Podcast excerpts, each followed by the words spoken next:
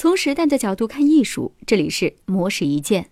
罗伯特·文丘是后现代主义建筑的奠基人之一，更是二十世纪极具影响力的建筑大师。他以遍布世界各地的建筑作品和丰厚的理论著作，开启了后现代主义建筑运动。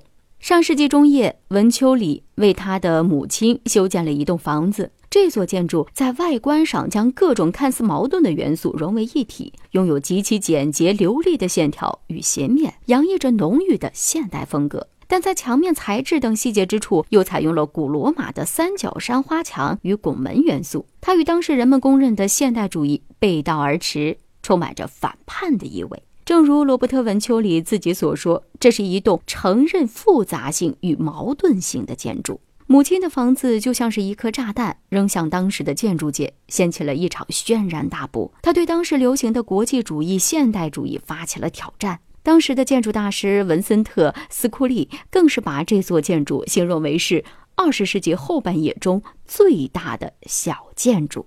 从母亲的房子开始，文丘里就开始在古罗马时期的装饰风格当中寻求灵感。越来越多的历史建筑元素出现在了他的作品当中。这些古典的特征与现代建筑的完美融合，也让文丘里的建筑更加富于变化，更加具有包容性。如今，罗伯特·文丘里的建筑生涯总是被人们等同于后现代主义，但是，正如他自己所说：“我只是在探索现代建筑。”以上内容由模式意见整理，希望能对您有所启发。模式意见每晚九点准时更新。